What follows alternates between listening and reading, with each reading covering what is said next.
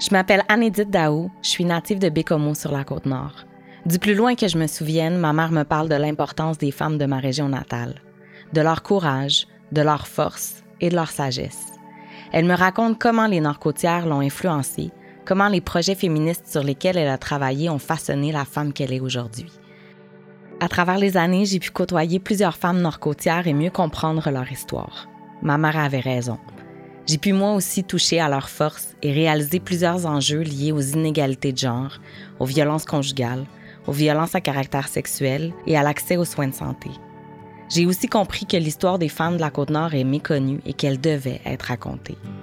Le regroupement des femmes de la Côte-Nord a décidé, pour souligner ses 40 ans d'existence, d'offrir cette histoire en me demandant de partir à la rencontre de plusieurs femmes de la région. Ben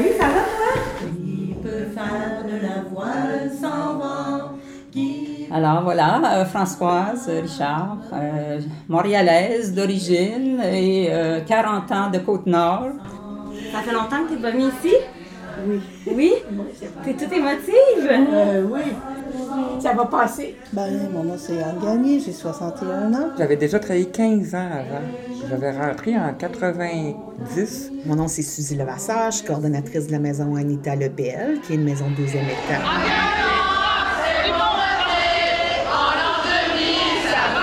On a cherché à comprendre leur engagement, connaître leur motivation, savoir de quelle façon elles avaient connu les groupes de femmes dans lesquels elles se sont retrouvées et surtout d'où venaient leurs valeurs féministes.